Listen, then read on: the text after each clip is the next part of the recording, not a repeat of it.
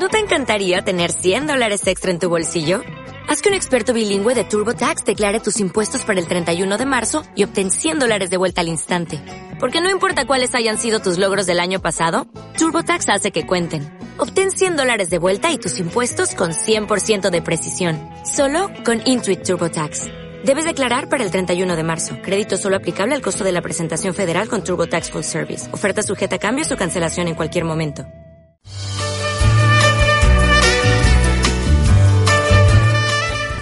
Bienvenidos al Prisma de la Vida en conexión con el mundo. Muy buenos días, Sole quien les habla. He vuelto, estoy de vuelta. ¿Me extrañaron? Por supuesto, Sole. Muchísimo. Bienvenida. Bueno, Patri, ¿nos recordás eh, el blog, por favor? Sí, les recordamos a todos nuestros oyentes que tenemos el blog en la barra de direcciones. Tenemos que poner https dos puntos, dos barras, el prisma de la vida punto blogspot.be. Perdón que estoy un poquito mala. Y, nuestro correo electrónico es el prisma de la vida arroba gmail.com.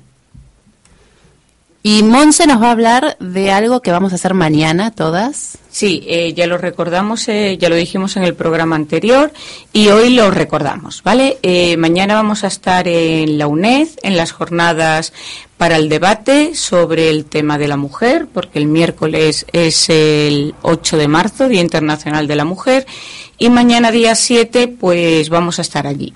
La inscripción es gratuita y pueden mandar un correo a info arroba bruselas.uned.es o eh, buscar el teléfono y llamar si quieren, si alguien no dispone de correo electrónico.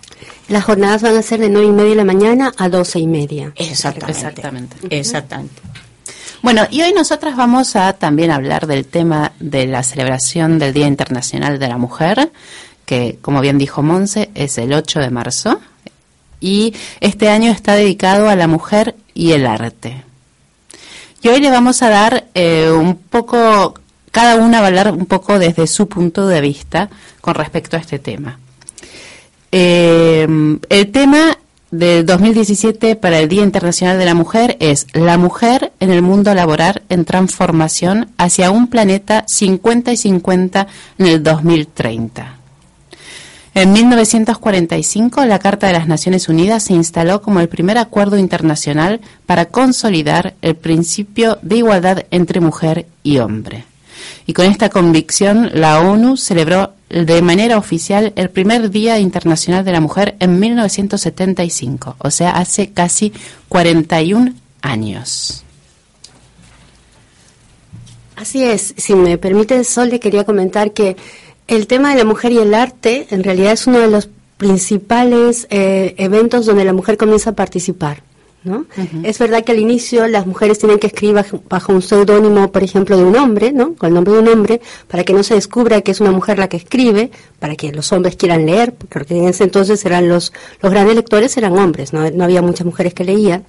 Es verdad que las pintoras también usan un seudónimo o, por ejemplo, tienen que comenzar a pintar cosas que los hombres no pintaban. Por ejemplo, eh, Jojo Kiffy en Estados Unidos comienza a pintar eh, los, la- los esqueletos de los, de los animales que están en el desierto, ¿no? Porque, claro, no, si pintaban lo que pintaban los hombres, mm, nadie lo iba a mirar. Entonces comienza a pintar esto y después de que ella ya logra un impacto, comienza a trabajar el tema de, de flores y demás.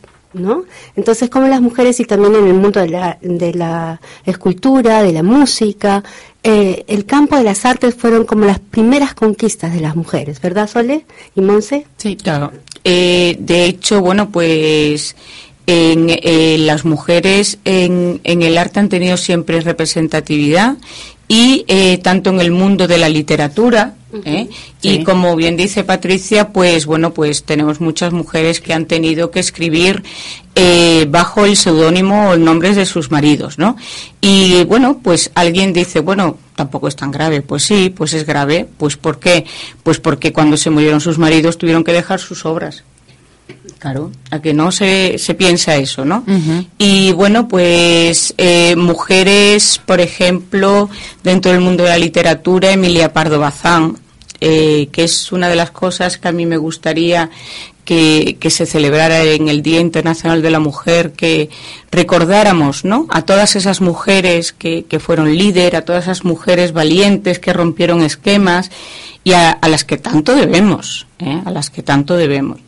Por eso yo lo abordaré luego, ¿no? En el punto de vista educacional o educativo, eh, cómo la educación pues tiene una, una versión que es eh, muy importante, que es la, la educación por impregnación generacional.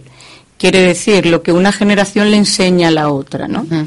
Y, y, me parece muy muy interesante ¿no? que, que se hable ¿no? de, de, de, las autoras y de aquellas personas que fueron relevantes ¿no? en el mundo de la investigación, de la literatura, Virginia Woolf, ¿no? de nacionalidad británica, que sobresalió por sus novelas y ensayos un posicionamiento feminista, eh, la Roldana, hija de Pedro Roldán, que fue escultora renacentista y trabajó para Carlos II y Felipe V.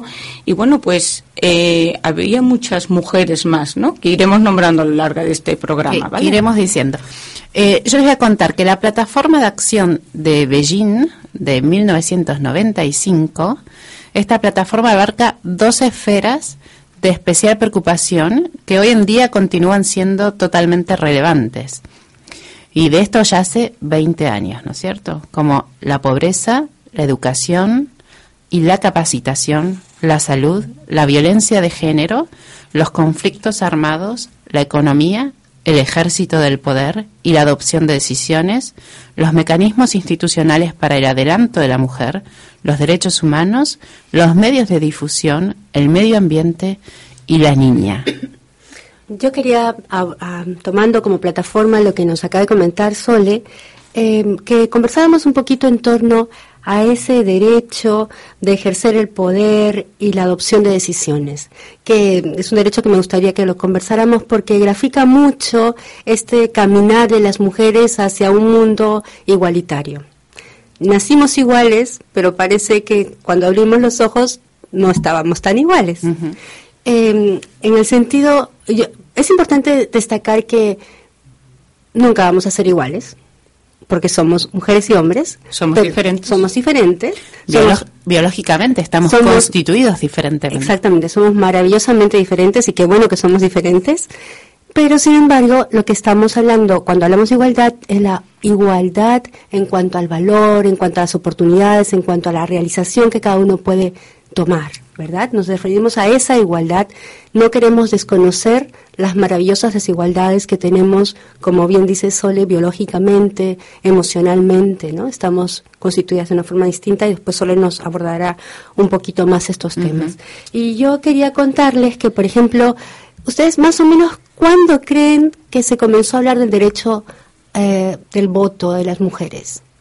Bueno, en España fue Clara Campoamor en, al, al inicio, creo, ¿no? De la de la primera república, ¿no? O sea, al final de la primera república, inicios de la de la segunda república y en contra 1900, ¿no? Eh, eh, en el en las Cortes del 1 de octubre de 1931 es cuando Clara Campoamor en desacuerdo con Victoria Ken, Ajá.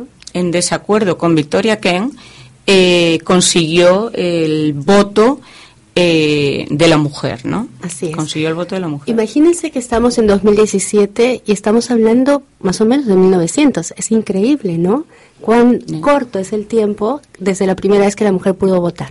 Vamos a comentar un poquito que ustedes saben que la primera vez en la historia que, que, se, que la mujer tuvo la posibilidad de votar fue por un error. Ah, eso no lo sabía. es un dato curioso. no.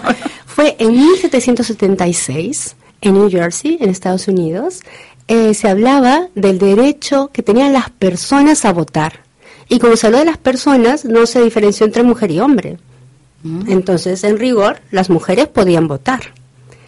Esto, después de un tiempo, los estudiosos se dieron cuenta y dijeron, oh, en realidad les hemos dado el derecho también a ellas. Ah, Entonces, en 1807 cambian las leyes y ahí ponen que ya no pueden las mujeres votar, hasta que en 1920 las mujeres de piel blanca pueden votar. Se suponía que no era porque era piel blanca, sino porque estaban instruidas por tal y tal, aunque por supuesto que eran solo las de piel blanca las que tenían esa, esas calidades para poder votar. Y luego, ya en 1965, se dice que todas las mujeres pueden votar. ¿no? Eso es, por ejemplo, en Estados Unidos. ¿Ustedes saben cuál fue el primer país en el mundo que permitió el derecho al voto a las mujeres? Ni idea. Un noruego, ¿no? Bueno, es Nueva Zelanda. Claro. Nueva Zelanda en 1883. Anda. Y luego le siguió alguien también por ahí, Australia. Australia en 1902. ¿Y en Europa quién fue? A ver. Pues la verdad que no tengo ni idea. Los finlandeses. Finlandia, Finlandia, Finlandia, tenía que ser. siempre, claro. en siempre 1906, líder. en 1906 Finlandia fue el primer país europeo en dar el voto a la mujer y, en, y el Uruguay fue el primer país latinoamericano en 1918 ya estaba el voto a la mujer y por eso es que en España cuando se comienza a debatir el tema de las mujeres y tal, el derecho al voto decían, en Hispanoamérica, en América Latina ya hay mujeres que votan y en España no votan, ¿no? Entonces era parte del discurso y tal y tal. Bueno, y, y, y saben que, por ejemplo, un país donde se trabajan muy bien los derechos, sin embargo, hay un dato curioso, que fue recién en 1971 que Suiza reconoció el derecho a la mujer a votar, en el 71. ¿Tan tarde? Sí. Tardísimo. Tardísimo No, no me pega un país tan avanzado, un país tan ¿no? que uno lo cree tan avanzado que ¿Verdad? Pero sí, es que es que la lucha la lucha ¿Sí? por el voto a las mujeres ha sido una lucha que no solo ha tenido que ver con temas políticos, racionales y lógicos, ha tenido que ver con temas de romper, de, de construir ese proceso mental dentro de los debates. Cuando uno revisa el, la- las historias de los debates, por ejemplo en Suiza, aparecen temas como, por ejemplo, que el cerebro de la mujer es más pequeño que el del hombre. Ah, Y en esa época, claro, no se, tra- no se hablaba mucho de cómo funcionaban los dos hemisferios a la vez, sino que, claro, un hombre tenía un cerebro más grande y cuando habían el cráneo de una mujer tenía el cerebro más chiquito. O sea, cosas... Por lo tanto, debería pensar menos. Debería pensar menos. Además decían, dentro de otras cosas, se decía, por ejemplo, que, claro, imagínate, si la señora eh, puede votar y si le damos derecho a que sea elegida además, y entonces, ¿quién va a hacer las cosas de la casa? El marido tendrá que ponerse a cocinar y estamos como faltando a los maridos. Y como la mayoría somos hombres, entonces vamos a después caer todos en esto. O sea, Pero en realidad dijeron, no, yo ni quiero cocinar, ni quiero planchar, ni quiero dar. Les agarró un miedo bárbaro. pero, pero en realidad... pánico. Entraron en pánico. Entraron en todos. pánico, dijeron, no, para nada. Pero en realidad este, este, este debate lo han tenido todos los países sin excepción y hemos pasado por temas que no tienen que ver con, con el derecho en sí, con los principios, sino que tienen que ver con nuestros miedos a tener a un igual frente a nosotros. Entonces, por eso es que, que lo quiero comentar así, porque tenemos que trascender esa parte de si estuvo bien o estuvo mal, sino ver cuánto nos ha costado deconstruirnos. Y eh, para cerrar esto, querías decir algo, Sole. Sí, cuando vos decís los miedos de tener un igual, Mm. yo creo que a la mujer también le debe dar mucho miedo en ponerse igual. Sí, y te quiero contar una cosa. El otro día estaba escuchando una conversación que seguro ustedes la habrán escuchado mil veces. Escuchaba a dos suegras conversando.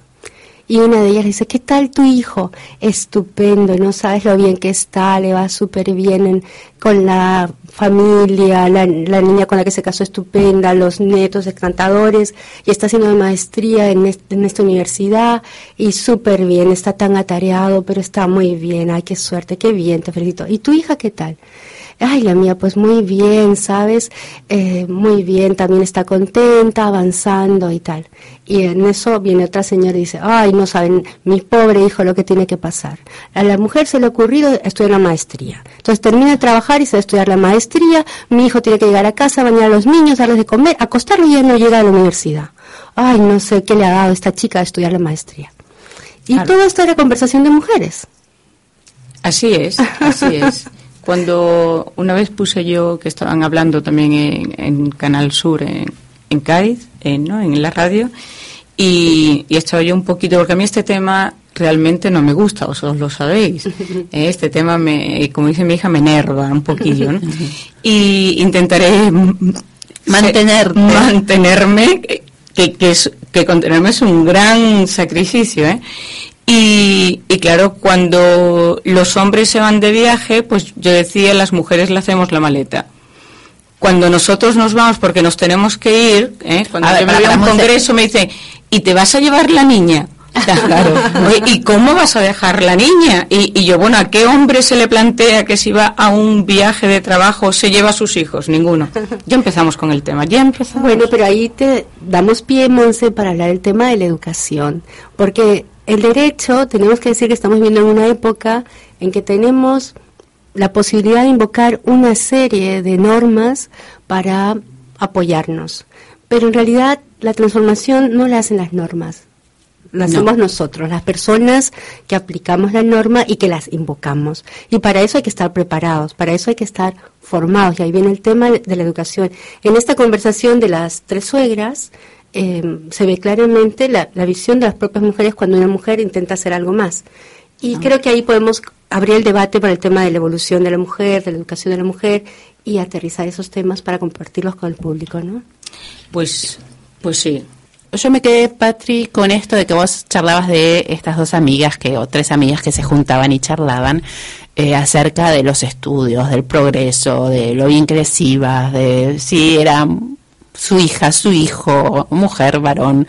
Y, en realidad me quedé pensando, bueno, en realidad es porque nosotros descendemos de este paradigma un poco eh, patriárquico, ¿no? Que en realidad fue, es una sociedad hecha por hombres para todos o muchos dicen por hombres para hombres. Esa idea me gusta más. pero yo diría, nosotras las mujeres estamos inmersas en esta sociedad y somos nosotras quienes educamos a nuestros hijos y nosotras que pretendemos que nos abran la puerta de un auto cuando vamos a bajar o nos traigan un ramo de flores o eh, nos protejan Monse, Monse se está, estoy enervando a Monse, les cuento. Lo cortés no quita lo valiente. Ok, entonces ahí entramos en otra discusión, en igualdad de género, que estamos hablando de una masculinización de la mujer, una feminización del hombre, nada. En realidad creo que las mujeres es donde cometimos el error. Sí. Porque pensamos que para ser igual hay que masculinizarse.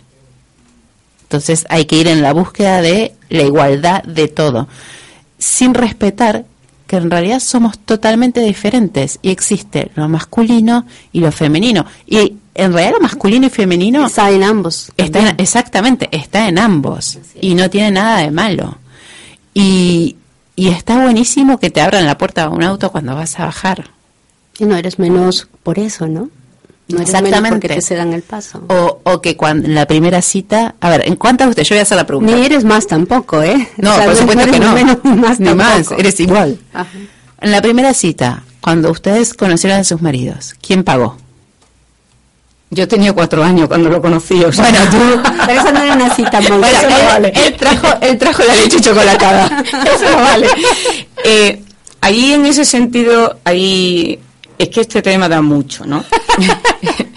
este tema da mucho. No, eh, depende de muchas cosas, pero a mí también me da mucho coraje el hecho de por ser hombre tienen que pagar. Cuando hay hombres que están económicamente muy mal, ¿no? Porque mantienen dos familias o eso, ¿no? Una cosa es que eh, por ser hombre eh, tienda a pagar, ¿no? Por esa caballerosidad, ¿no? Que decimos y tal, pero creo que esos son discursos antiguos, ¿no? Es que en realidad no es por ser hombre. ¿Por qué tenemos que esperar eso, no? Para mí hombres y mujeres tienen hipotecas, tienen casas, tienen pensiones, ¿por qué, no?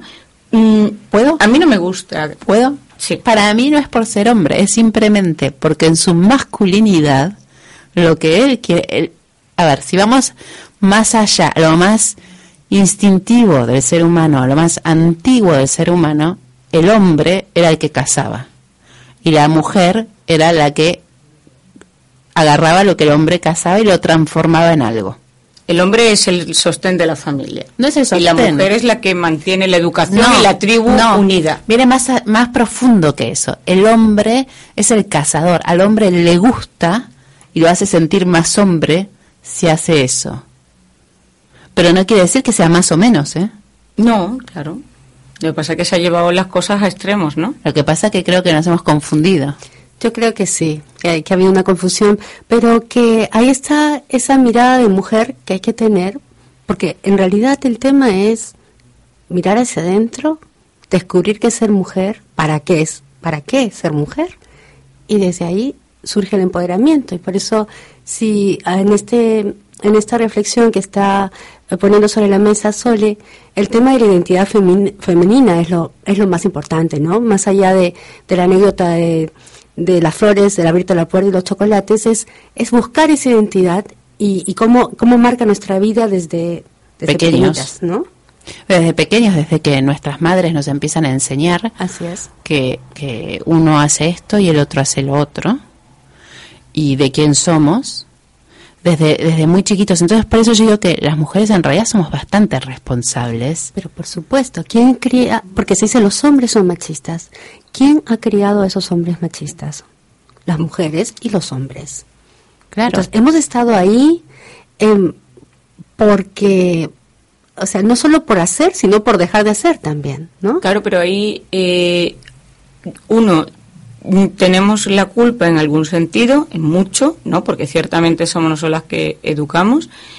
Y, pero nuestra generación, por lo menos en España, en una sola generación, ha habido un cambio brutal. Entonces, eh, aquellas que podemos o conseguimos algunos logros, ¿no? En, en esta igualdad, ¿vale? Pues tenemos siempre a nuestras madres que fueron educadas desde otra perspectiva y en otro momento, ¿no? Donde la mujer era valorada o eh, en la medida en que se dedica a su familia y en ese sacrificio renuncia de sí misma, ¿no? Entonces, eh, yo una vez puse eh, mi marido es como mi padre y yo no tengo nada que ver con mi madre, ¿vale? ¿Cómo se han reproducido esos hombres, ¿no? Los hijos son varones, son iguales, pero sin embargo a la generación de mujeres de mi generación, las madres se preocuparon mucho para que tuviéramos estudios y una vida autónoma, económicamente independiente. Sí, pero fíjate, también se preocuparon en pasarte la culpa. Exacto. Sí, porque ese es el arraigo. Ese es el arraigo. Se nos hicieron mujeres eh, Sí, claro, la mujer siempre tiene la culpa de todo. Bueno, siempre tenemos la culpa de todo. Y cuando, tú pones, y cuando tú pones la palabra económicamente independiente, en realidad esa independencia no es la que te libera.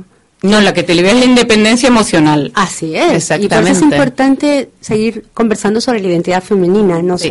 Lo que, lo, lo que te libera es esa independencia emocional que en realidad está en los cuidadores, como decíamos, esto se pasó de generación en generación en generación y lo que nos pasaron fueron la culpa más que nada. Porque para sentirte independiente te tenés que sentir culpable. Sí. Por ejemplo, yo recuerdo el, eh, mi madre ha llegado a Bélgica y ya está acá. Ay, bienvenida. Y la otra noche mi marido se tenía que planchar una camisa y yo tenía que trabajar para hacer una presentación y, yo le dije, bueno, planchate la voz, normal. Y mi madre me echó la mirada de, ¿qué estás haciendo? No se hace eso. Lo cual para nosotras es totalmente normal, pero ellos... Totalmente. Y para tu marido no fue para nada que estás diciéndome. Para él, nada. él, lo entendió perfectamente y no solo probable planchó su camisa, sino una blusa tuya, porque tú no tienes tiempo. Totalmente, totalmente. Para él es totalmente normal y, y no vive para nada trágico ni terrible que tenga que hacer algo. Lógico. Yo, yo una de las cosas que más recuerdo de pequeña y que ahora lo veo, ¿no? Cuando eres con la edad y ves aquellas cosas de pequeña y la entiendes ahora, ¿no? Yo siempre nos hemos criado, eh, cuando mi padre iba a venir del trabajo, mi madre siempre decía lo mismo. Ahora viene vuestro padre, le dais un besito y os quitáis del medio, ¿eh? No molestarlo, porque viene cansado de trabajar y no contarle ningún problema a papá, ¿eh? ¿Ah, sí? Sí, sí, sí, sí. Entonces ella estaba puntualmente a las 5 de la tarde para servirle el café a mi padre, ¿eh? Y merendaban juntos en, el, en la cocina, ¿vale? Claro. Y allí no había quien se acercara. Y cuando ya llevaba mucho tiempo, nosotros éramos pequeños, se nos hacía eterno, porque queríamos papá y esto, y papá y lo otro, y no sé qué, no sé cuánto, y echarnos encima de él y jugar con él. Y entonces, a veces eh, abrías un poquito la puerta de la cocina a ver qué pasaba, y se te decía, venga, ya podéis pasar. Entonces, ya nos echábamos encima de él y tal. Y ahora, a veces esto se lo recuerdo a mi hija, porque ahora soy yo la que viene cansada. Y esto de que llegas cansada, ¿no? Y te dicen, ¿por qué no sé qué, no sé qué, no sé cuánto? Digo, pero si es que toda la vida mi madre protegió a mi padre, protegerme a mí ahora, ¿no? Cuando entre por la puerta, dejarme que me relaje, dejarme tranquila, cinco minutos. Ahora venga, empezar a contarme quejas, ¿no? Porque claro, son quejas y historias. Pero es, es esta... Y esa es la educación que hemos tenido, ¿no? Pero es esa educación que creó, creó una dualidad, porque en realidad tu madre lo que te decía era, tú tienes que ser muy mujer y atender y hacer esto y lo otro, tu marido no puede cocinar, no puede planchar, no puede limpiar, no puede cuidar a los niños, no puede esto, ¿no? y hay que dejarlo tranquilo, pero a la vez te decía, nunca dependas de un hombre. Exacto. Nunca estés atada al sostén de un hombre. Si no quieres, claro. Y por eso, bajo esa mirada, tú tienes que trabajar muy duro en casa y trabajar muy duro afuera. Exactamente, porque, y esta dualidad. Y esta- estar guapa, ¿eh? Ah, siempre. Y posiblemente, y si se puede delgada, mejor. 90, Eso no es- 60, no- 90. Sí, eso ya no lo Bueno, las latinas nos hacemos todo, nos hacemos las lolas, nos hacemos por todos lados. Si hay Botox, sí. nos ponemos así a boca. Y, mm, pero bueno, esta dualidad es la que crea la tensión y nos hace en realidad hoy en día tener, por ejemplo, los burnouts de muchas mujeres. La La- ansiedad. eh. y sí, La o, muchos otros trastornos que Mm. existen psíquicos, que, que en realidad se crea por este querer ser y el deber ser. Sí, las mujeres hoy somos malabaristas. Malabares, hacer malabares, conjugar todo absolutamente. Y en España, por ejemplo, bueno, esta es una de las dimensiones, ¿no? Que siempre se nos olvidan, que es la mujer como cuidadora social, ¿no? Somos cuidadoras sociales, ese es nuestro papel. ¿eh? Cuidamos de los hijos, cuidamos de los maridos, Pero de eso los tiene que ver con la identidad femenina. Eso, de- Monse, tiene que ver, está instintivamente arraigado y si querés, está arraigado en nuestro cerebro primario. Nosotras somos cuidadoras, es nuestro instinto. Bueno, o nos lo inculcan. Porque si hay tres hermanos varones y una hermana eh, que es mujer, eh, ¿por qué la hermana tiene que cuidar, por qué la mujer tiene que cuidar de los padres? A ¿No? ver. Sería una cosa equitativa y repartida, ¿no? Por- como ellos son hombres, ellos cómo van a ver. Pero por eso es interesante que conversemos, conversemos sobre la identidad femenina, Sole. Porque esta identidad no solo, además, no solo está en la mujer como mujer, ¿no? Estábamos hablando al inicio del programa que la parte masculina y femenina la tenemos Existía. ambos sexos y ha existido. Entonces, ¿cómo es que evolucionamos hasta llegar a ese proceso en que en que estamos como como dice Monse, ¿no? Nos como que nos la culturización nos hace así. La cultura, por supuesto, y de, y de acuerdo a cada sociedad es también cómo va a ser esta masculino y femenino. Así es. Y cuán aceptado es que una mujer tenga algo masculino o no. Entonces sería interesante reflexionar sobre lo femenino y sobre lo masculino. De qué es cada cosa, qué es lo femenino y qué es lo Por masculino. lo menos, ¿qué, son las, las principales cositas? Las principales líneas. Ok. Lo masculino, bueno, y cada uno también puede tener su propia definición de lo Por que es femenino y por masculino. supuesto, por ¿no? supuesto. Para mí lo masculino tiene que ver con, con el proteger. Tiene- yo lo veo como algo muy instintivo en ambos casos, ¿no? El, el, el, el masculino como protector, como proveedor y la, lo, más, lo femenino como cuidador y también como donante. Y comunicador, ¿no? Porque si bien es cierto, somos comunicadores ambos, Ambos creo que somos la comunicadores. necesidad de la mujer de comunicar es... Creo que eh, nos comunicamos de diferente manera. Es, no tiene que ver con que no son comunicadores, sino la necesidad que tiene cada uno de comunicarse de otra manera totalmente diferente. Nosotras, ni siquiera digo nosotras, sino la parte femenina eh, va a, a resaltar mucho más lo emocional, mientras que la parte masculina es mucho más racional y es A más B es igual a C y por lo tanto, ¿para qué le vas a dar vuelta a A más B? Y lo femenino va a decir, démosle vuelta a A más B y hablemos un poquito de esto porque me gusta. A lo mejor tienen razón, ¿no? Y nos detenemos demasiado. Pero no tiene, no tiene nada que ver, un hombre también puede ser así. Sin embargo, Sí. por ejemplo, cuando los bebés, ¿no? Las niñas, cuando comienzan a hablar hombres y mujeres, está claro que las niñas hablan más palabras que los Sí, hombres. tienen Mucho Habla más más. vocabulario. Yo tengo una sobrinita que tiene seis meses y no les puedo explicar lo que balbucea. Se balbucea todo. Impresionante, sí. Somos parlanchinas, no sé, que Sí, sí, sí. genéticamente estamos determinadas a hablar. Hablar, a comunicar y, y a razonar y, y a escuchar, ¿no? ¿Será por eso que en este programa somos tres mujeres? Será por eso. Pero bueno, si quiere venir algún hombre, tenemos a David. David no dice David nada. Está reivindicando su No dice puesto. nada, dice nada, no, voy a hablar, no pienso hablar. Bueno, pero siempre tenemos invitados, no solo hablamos las mujeres. que, que creo que es un- una cuestión. A mí, el tema, mm, yo no comparto lo de, de eso de 50-50, porque es que yo lo veo totalmente inviable. Porque yo pienso, somos diferentes.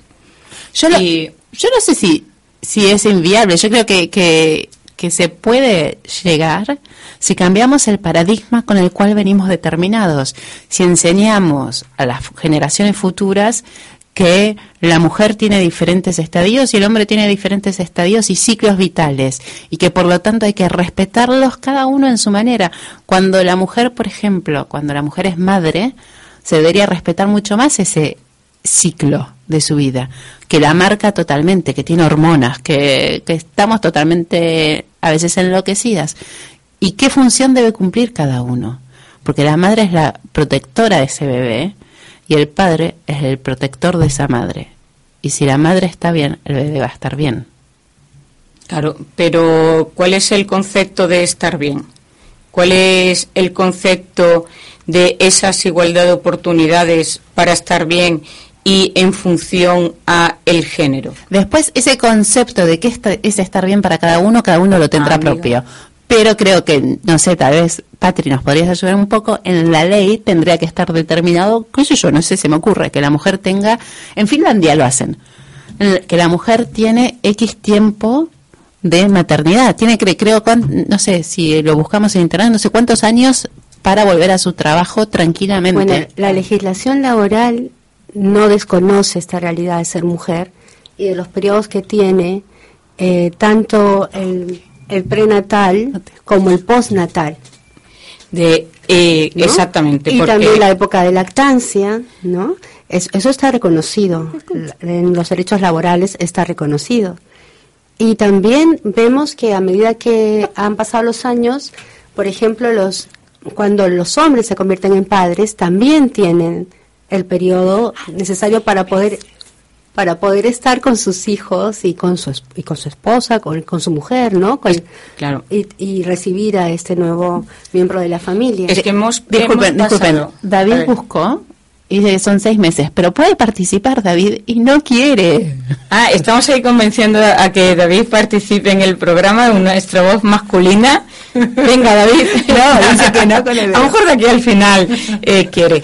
Eh, lo que tú dices, Patri, eh, eh, es verdad. Hemos pasado de, al menos en España, de... mm, en este sentido ha sido todo para mí, mm, para mi punto de vista, injusto, ¿no? Injusto. A los hombres como que se les ha negado todo sentimiento. ¿eh? Como un hombre, vamos a ver, el niño viene a casa y la madre tampoco sabe bañarlo, porque no aprendemos los dos. Entonces eran, sobre todo las suegras, no, no, tú déjalo, déjalo, que esto es cosa de mujeres. ¿Eh? Esa retaila, esto es cosa de mujeres. Y para mí yo creo que en ese sentido la sociedad y no la historia y todo ha sido muy injusta con los hombres, ¿no? Porque no les ha permitido el cuidar a sus hijos.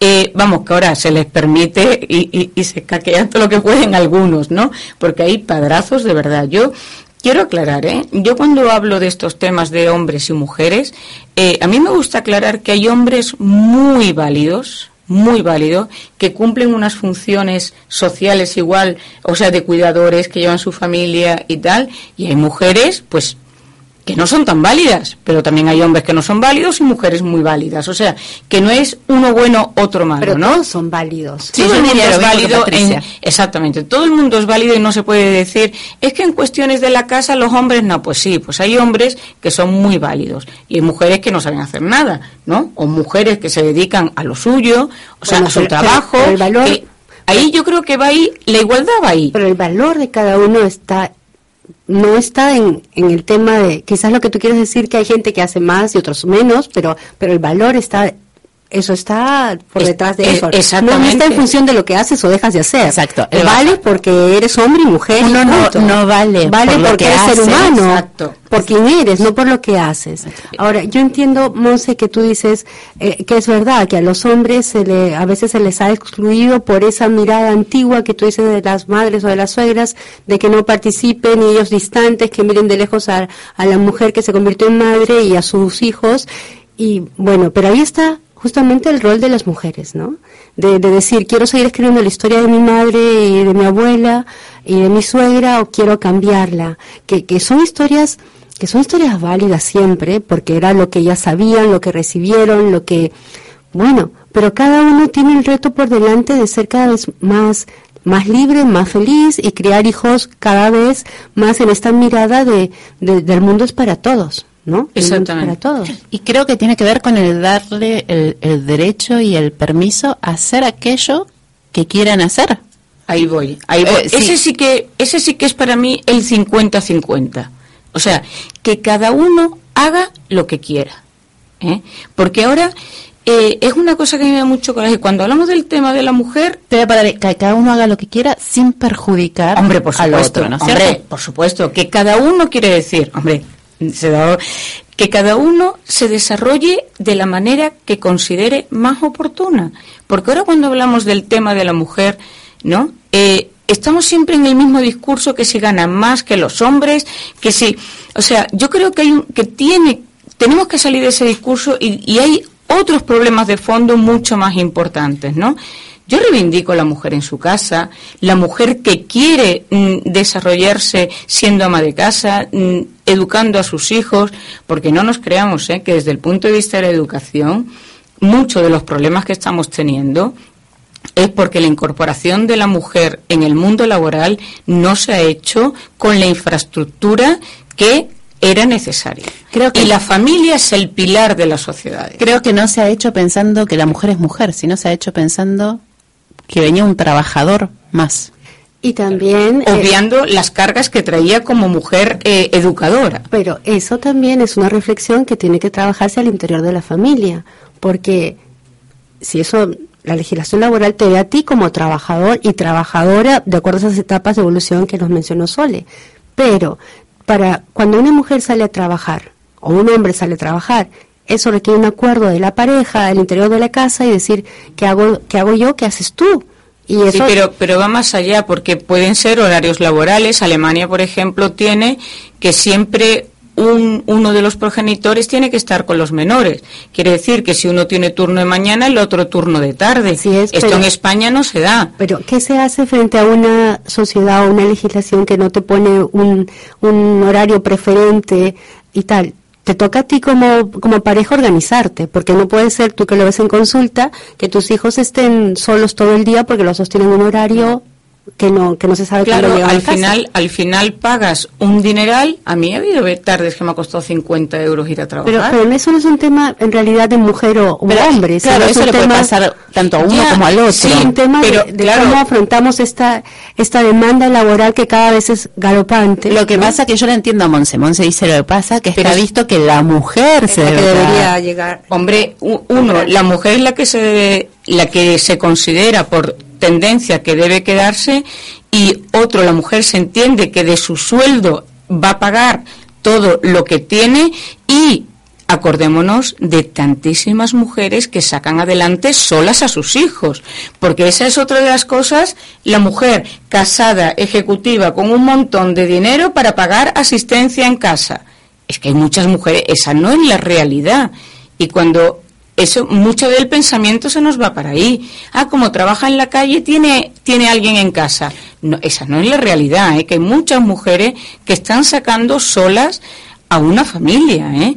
y cuidando de sus padres y muchas, bueno, ya hablaremos de las abuelas que están sacando muchas castañas, al menos Ya tendremos en otra España. para las abuelas. Eso. Yo les quiero contar algo. Entre las medidas claves para asegurar el empoderamiento económico de las mujeres en el mundo cambiante del trabajo se encuentra.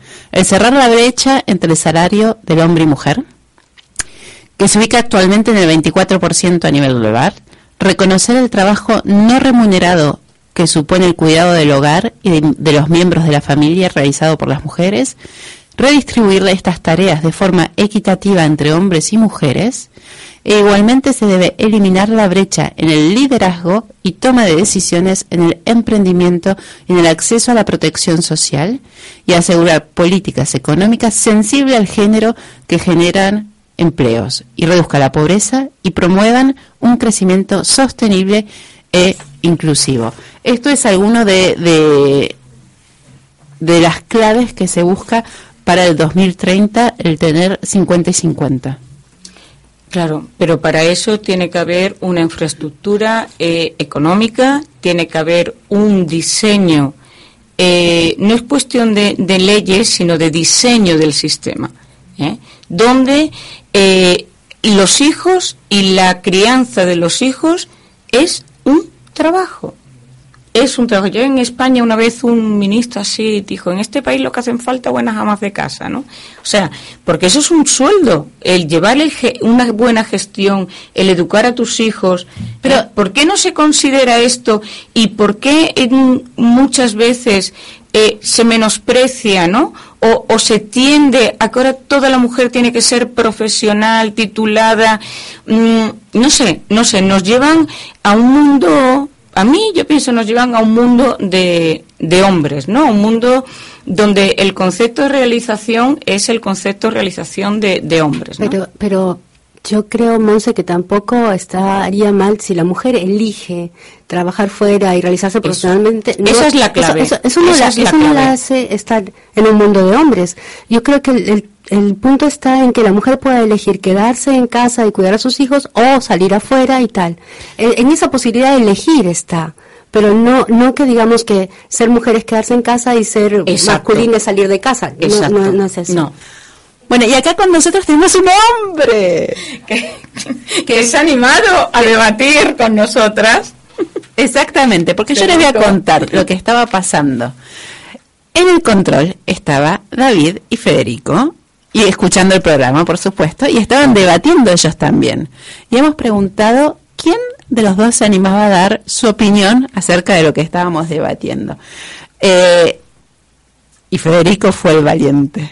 Entonces, Federico, queríamos saber tu opinión de lo que estábamos debatiendo. ¿Qué, ¿Qué nos puedes decir? Pues de entrada, gracias por invitarme y no sé si decir si fui valiente o torpe, no sé qué aplique mejor, pero no, lo que he escuchado es fantástico. De hecho, les aplaudo porque da una inmensa alegría ver que hay tres mujeres preocupadas de, de poner en alto el, el, lugar que desgraciadamente la sociedad, como eras tú quien indicaba, tan, tan patriarcal, el modelo patriarcal, pues nos evita, ya, ya es hora en que la humanidad despierte y la parte matriarcal comience a llevar las riendas de, de no solamente de la sociedad, sino de, del planeta entero, porque bueno, yo al, al, planeta voy a hablar de una manera poco usual, pero el planeta para mí, ustedes son mis hermanas, yo soy su hermano, porque el planeta es mi madre, es la madre tierra. Y entonces nos olvidamos de esa parte que es la gran, la gran mujer, la gran, la gran fuerza femenina y nos falta esa dualidad. Estamos muy desbalanceados como especie. Entonces, bueno, yo tengo un origen muy machista, geográficamente hablando, soy mexicano, pero, pero no me siento ni me comporto como macho, a pesar de que se le mama desde, desde el vientre, en la televisión, en la sociedad, pero sí estoy totalmente en contra de ella. Ya, ya es hora de que ustedes se pongan a, a, ponernos en nuestro lugar, eso es lo que puedo decir. ¿Y cómo, y cómo viniendo de una cultura eh, patriarcal machista, ¿no? Más bien. Eh, ¿Cómo en, tú has conseguido salir de esa educación y reconocer eh, que eso no está bien? Mm, ¿Qué pasó? ¿Cómo fue? Bueno, mira, es, es como que ir, ir muy atrás, pero siento se dio se dio automáticamente claro cuando niño pues sí quizás jugaba con niños y juegos de niños y bueno crecí siendo un niño, muy niño, me encantan eh, las flores que la especie humana tiene, las mujeres, pero definitivamente em, siento que ha sido a, partir de unos cuantos años que se ha empezado a despertar una conciencia en mí diferente, no sé si es el cabello largo, que será, pero se vuelve uno más sensible, más lloricón y, se disfruta porque se, se, aprecia la vida como es una broma, pero una broma tan frágil, tan, tan hermosa a la vez y, y los hombres, no, no generalizo, pero se dan o nos damos mucha importancia, muchas veces es más claro que nos damos mucha importancia más que las mujeres y nos olvidamos que el asunto funciona como binomio, como dualidad. Entonces, ese es mi... Eso me parece muy importante, ¿no? Reconocer la diferencia para desde ahí buscar la complementariedad, que finalmente es la razón por la cual somos hombre y mujer. Como decía Sole, o sea, todos tenemos parte masculina, parte femenina, cada uno tiene algo que aportar desde esa realidad. Y yo celebro mucho que vengas a conversar con nosotras y, celebro mucho también lo que ha dicho David, aunque no lo ha dicho en, el micrófono, pero ha dicho claramente que, que lógicamente en realidad los hombres están esperando que las mujeres también asuman su rol, ¿no? no solo ellos tienen que hacer una parte, pero nosotras tenemos que hacer la parte más importante que es reconocer quiénes, quiénes somos y para qué estamos aquí y, usar nuestras voces, que las tenemos.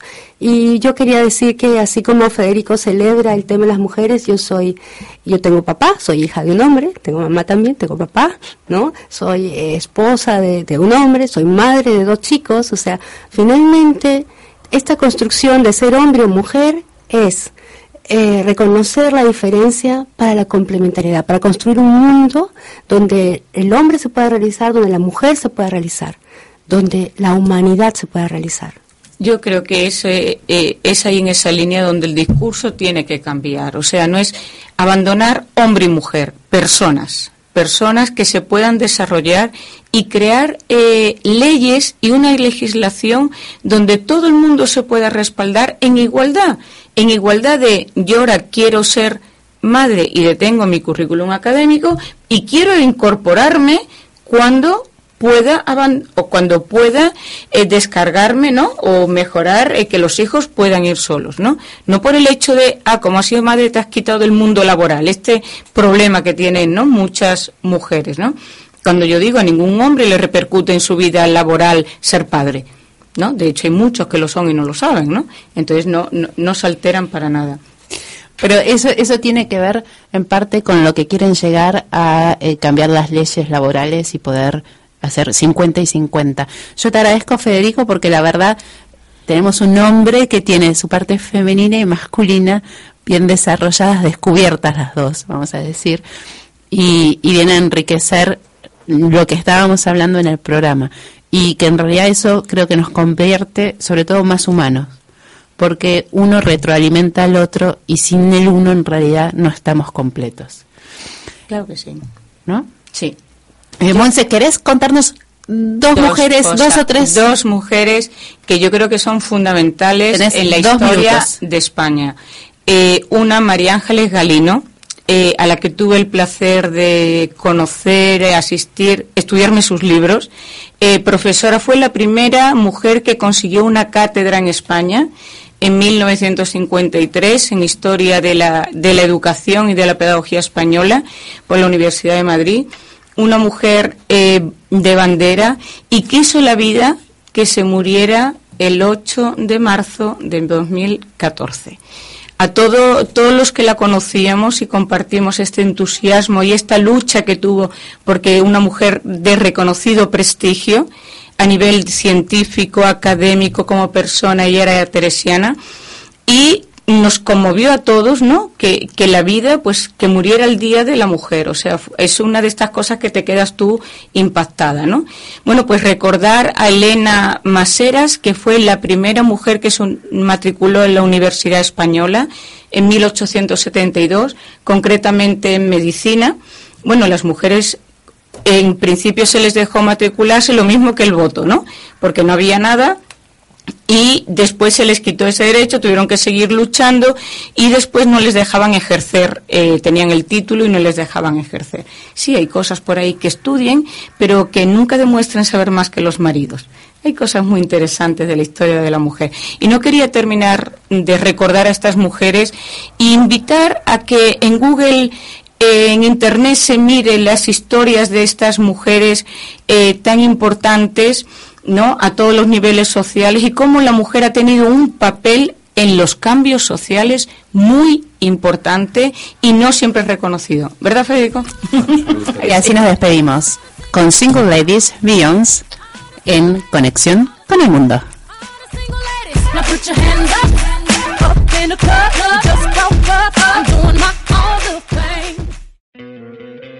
¿No te encantaría tener 100 dólares extra en tu bolsillo? Haz que un experto bilingüe de TurboTax declare tus impuestos para el 31 de marzo y obtén 100 dólares de vuelta al instante. Porque no importa cuáles hayan sido tus logros del año pasado, TurboTax hace que cuenten. Obtén 100 dólares de vuelta y tus impuestos con 100% de precisión. Solo con Intuit TurboTax.